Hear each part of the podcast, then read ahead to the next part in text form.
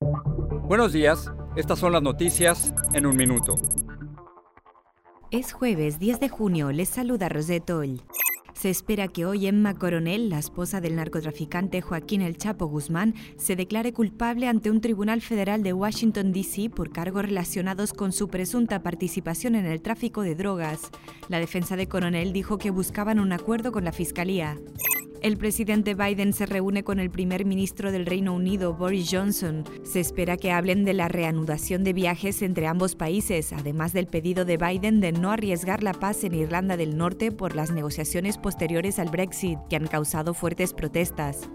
El presidente Biden anunciará en la reunión del G7 la donación a 92 países de 500 millones de dosis de la vacuna contra el COVID-19 producida por Pfizer. Se distribuirán a través de la iniciativa COVAX entre este año y el 2022. Esta madrugada, en la mitad oriental de Norteamérica, se ha podido ver un eclipse anular de sol. La luna tapó el sol casi por completo en un fenómeno conocido como anillo de fuego. Más información en nuestras redes sociales y univisionoticias.com.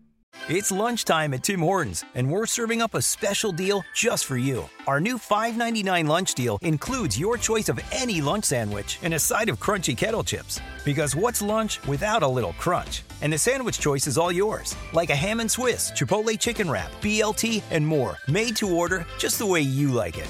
Tim Hortons new lunch deal. Simple, delicious, and just $5.99. Now that's a good deal. Only at your neighborhood Tim's. U.S. only. Price and participation vary. Terms apply.